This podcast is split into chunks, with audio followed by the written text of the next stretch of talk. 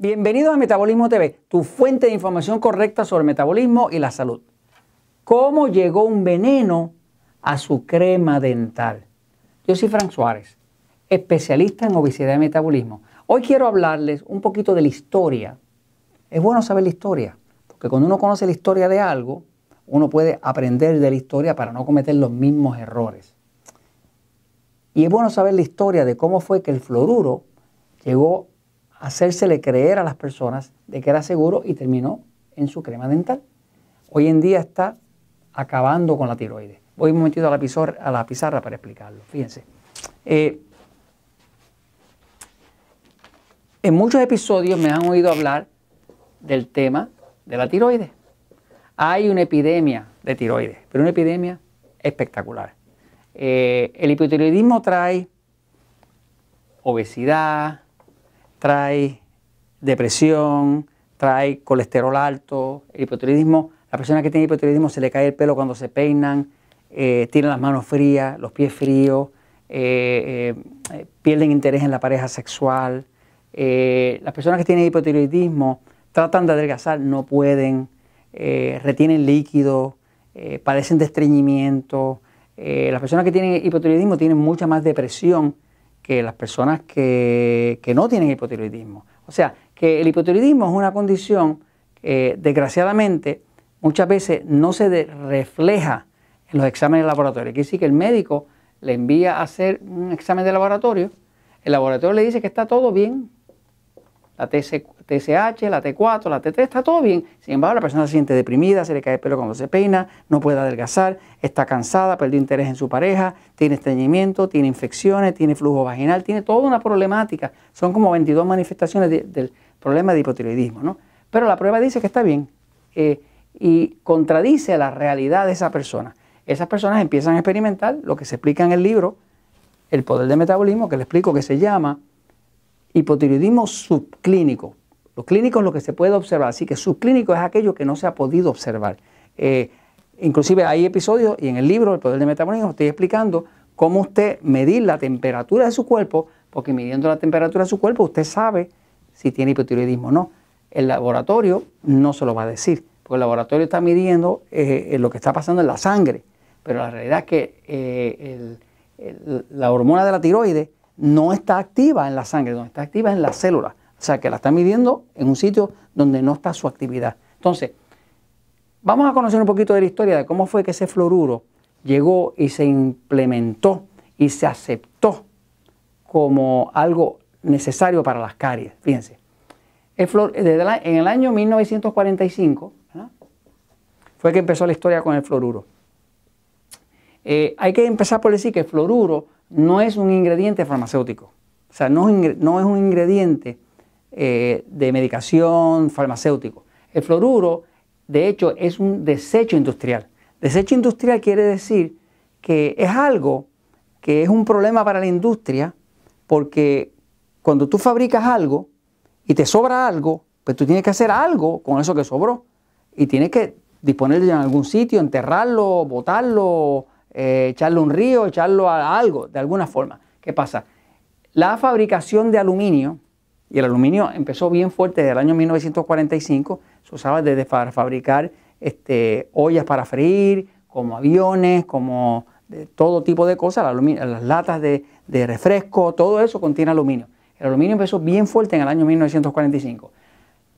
Para tú poder fabricar aluminio, por fuerza, te va a sobrar fluoruro porque es parte del proceso de manufactura.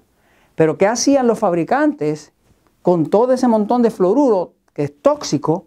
Ahí, pues este señor, de nombre Francis Frey, que era el científico principal de la compañía de aluminio Alcoa, la compañía más grande de aluminio americana, eh, tuvo una idea brillante. Su idea fue, vamos a encontrarle un uso al fluoruro. Y en vez de tener que pagar para botarlo, para que lo entierren, para que lo saquen de aquí y nos quiten el tóxico de encima, ¿qué tal si logramos que eso sea aceptado y nos los compren? Era una idea brillante. Ellos emplearon a una compañía que se, llama, se llamaba Mayon Institute. El Mayon Institute era una compañía de investigación privada.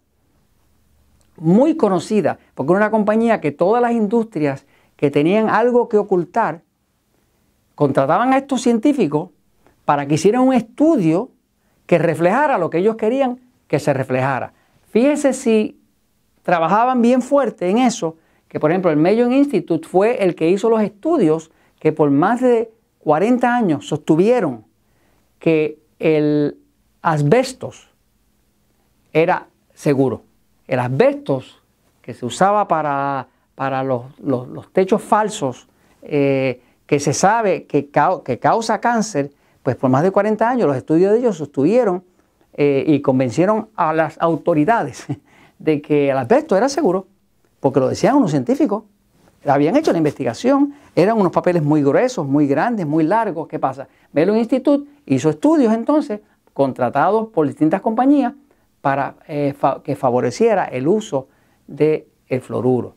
¿Qué pasa? Las compañías que financiaron, que le pagaron al Mellon Institute, fueron varias, que se unieron, hicieron como un pote para entre todas pagar esos estudios, porque estos Mellon Institute hacían un estudio y le daban a usted el resultado que usted quisiera, pero cobraban bien cobrado. Entonces, participaron ahí el Aluminum Company of America, que es Alcoa, el Aluminum Company of Canadá, el American Petroleum Company, la compañía de petróleo americana, Kaiser Aluminum, fue de las que, de las que contribuyó a eso, Reynolds Steel, eh, que es lo que hacen el, aluminio Reynolds, el US Steel, la compañía de acero americana, y por último, la, eh, el National Institute of Dental Research, que lo que quiere decir es el Instituto Nacional de Investigación sobre la Salud Dental. ¿Qué pasa? Estos tenían un interés específico. Ellos querían poder usar esto para las caries, eh, pero ellos querían que no se les pudiera demandar. Si había un estudio que decía que eso no hacía daño, pues nadie los podía demandar. Así que básicamente estos, fueron, estos fueron los que financiaron, los que pusieron la plata, el dinero, para que estos mintieran y nos vendieran la idea de que el fluoruro era seguro. El fluoruro es completamente destructivo a la tiroides. De hecho, causa un todos los problemas de tiroides, la gran mayoría, vienen del uso de fluoruro. Este, quería darles un poco la historia, porque les he hablado del fluoruro muchas veces. Yo personalmente no compro eh, pasta dental, crema dental con fluoruro.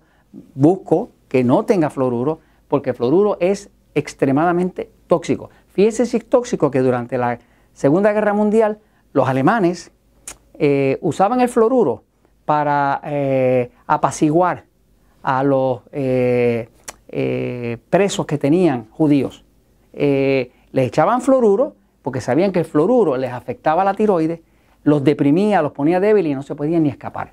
Así que básicamente, y, también se sabe que cuando la, tiroides, cuando la tiroides estaba muy acelerada, le daban un medicamento de fluoruro para suprimirla. O sea, que se sabe que el fluoruro es dañino. Pero quería que supiera la historia, porque así si algún dentista le dice a usted, ah, eso no hace ningún daño, este, eh, que usted sepa que el pobre dentista suyo eh, es eh, efecto de esta misma mentira que está aquí.